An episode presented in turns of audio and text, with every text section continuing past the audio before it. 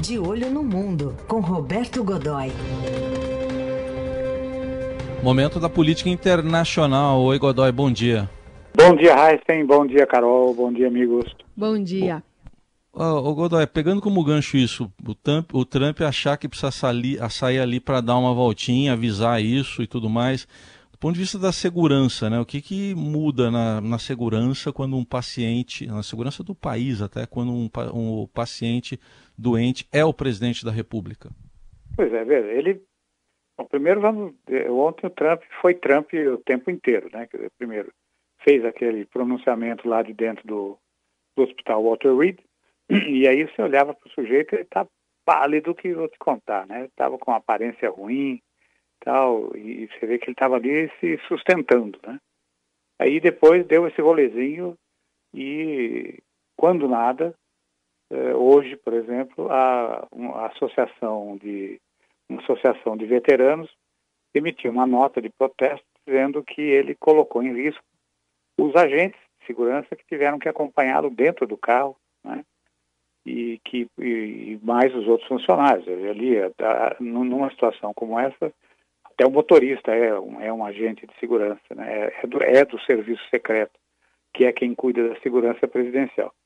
Então ele está provocando, eh, primeiro, o, desencontro da, da informações entre o que ele diz, entre o que diz o chefe de gabinete dele o que diz um dos médicos, depois outros médicos, depois fontes da Casa Branca. A situação é tão confusa que você não dá para saber qual é o estado de saúde do presidente dos Estados Unidos hoje. Bom, é, aí, é, em paralelo a isso, ou e como consequência, a gente tem um, uma situação, um, uma, um arranjo que existe desde 1957 é, ele, nessa ocasião, a Guerra Fria estava começando e o presidente era o Dwight Eisenhower, o Ike, né? O, foi general, era um general e assumiu a paternidade da vitória americana na Segunda Guerra, né?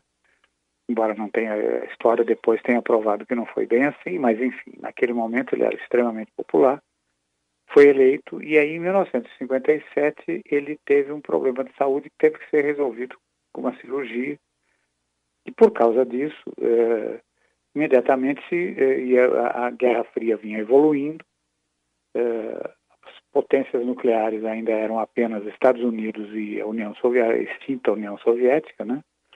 E aí com medo do, do que poderia acontecer aquela coisa meio paranoica do tipo uh, aproveitando a fragilidade do momento em que o líder está doente, portanto, uh, teoricamente, com, em, em, condições precárias de exercer o poder ou coisa desse tipo, isso era muito mais verdadeiro naquela época, decidiu-se criar um protocolo que é muito discreto, ele não tem, um, não tem uma estrutura, ele acontece meio que naturalmente, né? toda vez que, isso, que, que há essa situação, e ele vai mudando de nome. No caso do Trump, nesse momento, ele é o POTUS, POTUS Condition. Vamos lembrar que POTUS é o nome de código do, do presidente, o nome de código oficial. Esse também, esse, esse codinome também vai mudando dependendo da, da operação, da missão, do dia, da viagem, do que estiver fazendo. Mas POTUS é, se você olhar para a sigla, é President of United States né?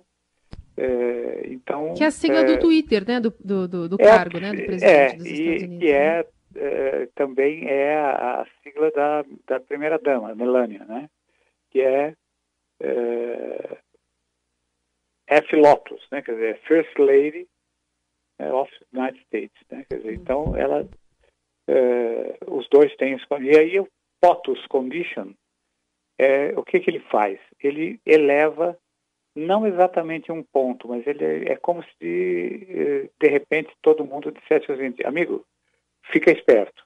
Né? E na prática o que significa isso? Toda a estrutura militar americana entra nesse esquema de ficar esperta, prestando atenção nas coisas. É, o, o, o, que se acredita é que no mundo inteiro cerca de 88, cerca de 80 mil tropas, né? 80 mil soldados, homens e mulheres, entrem nesse processo envolvendo inclusive as tripulações de, dos porta-aviões. Eh, nesse momento, os Estados Unidos têm 11 super porta-aviões nucleares. Eh, cinco deles estão permanentemente mobilizados em ação. Cada um deles tem 5 mil caras dentro. Eh, e leva, em média, 96 aviões, 40 e tantos deles aviões de combate, em alguns casos, como aquele no Super Nimitz, né? 67 aviões de combate. Então, eh, todos eles entram em plantão, numa espécie de plantão, por assim dizer. Não é exatamente um alerta, é um alerta mais ou menos. Né? Eh, eles se mobilizam, ou a zona de exclusão aérea que é declarada sobre as, uh, os, os porta-aviões e sua esquadra de apoio, né, que formam o chamado grupo de batalha, eh, passa de 160 eh, quilômetros eh, para 320. Dizer, então, eh, para entrar nesse espaço aéreo tem que ter uma autorização específica, você tem uma, uma identificação muito clara. Os aviões, se, se, não tiver isso, será interceptado por um F-18 Super Hornet, por exemplo. Não é, não é uma coisa para se brincar. Né? É, ao mesmo tempo, é, em Washington, é a lista de 11 autoridades que comporiam um governo de emergência é ativada, ou seja, esses, essas 11 autoridades, todas elas do primeiro escalão, incluindo aí o vice-presidente, a presidente, nesse momento, a Nancy Pelosi, né, que é a presidente da Câmara, é, é, é são ativados, é, são prevenidos de que há uma situação em que é preciso estar atento. Né? Porque se houver uma situação de agressão, um conflito ou coisa que o valha, eles serão todos levados para um bunker. Onde fica esse bunker? Ninguém sabe. São muitos deles, a contar do, primeiro deles, que fica na Casa Branca, mas há muitos outros no Pentágono, na, ali, ali no entorno, até um deles acabou sendo revelado numa matéria do Washington Post, por acaso, do jornal Washington Post, é, no Observatório Nacional, debaixo do Observatório Nacional, no parque do Observatório Nacional fica a residência do vice-presidente, nesse momento Mike Pence. Então tudo isso, tudo isso entra em, em, tudo isso entra ali. Dessas 11 autoridades, sete delas são as chamadas autoridades capazes de eventualmente assumir poder.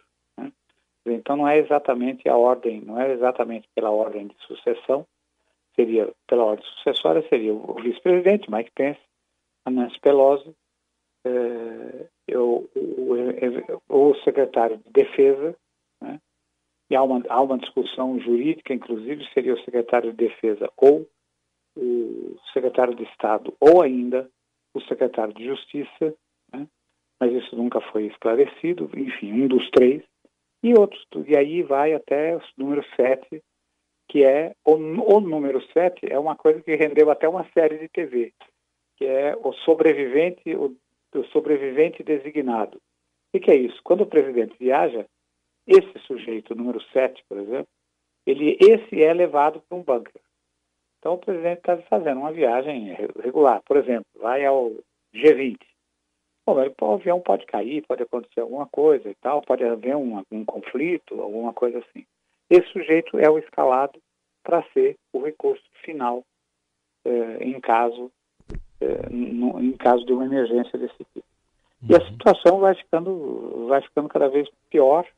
A única coisa fixa nessa história toda é que o presidente, seja ele quem for, contar, claro, do presidente é, regular do presidente titular, que é o, o, Donald Trump, que está ali o tempo todo a, a, a, uma distância não superior a dois minutos dele, ou seja, se ele está na suíte, tem o sujeito assentado na porta do lado de fora, tem um Sim. coronel do Exército, ou equivalente da Marinha, ou equivalente da Força Aérea, ou equivalente dos fuzileiros, com uma pasta que é chamada de futebol e tem os códigos nucleares, porque também a força nuclear entra em alerta.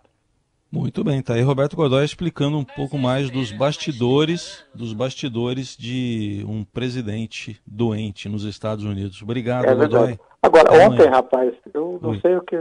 A hora que o Trump estava passeando, dando aquele adeuzinho, aquele negócio todo, rapaz, uhum. só faltou alguém gritar mito lá no meio, né? não, não, não é mesmo? Só tá, ficou parecia tudo tão, estava tudo tão é. parecido com coisas que a gente vê por aqui, é. que eu falei, ué, como assim? É verdade.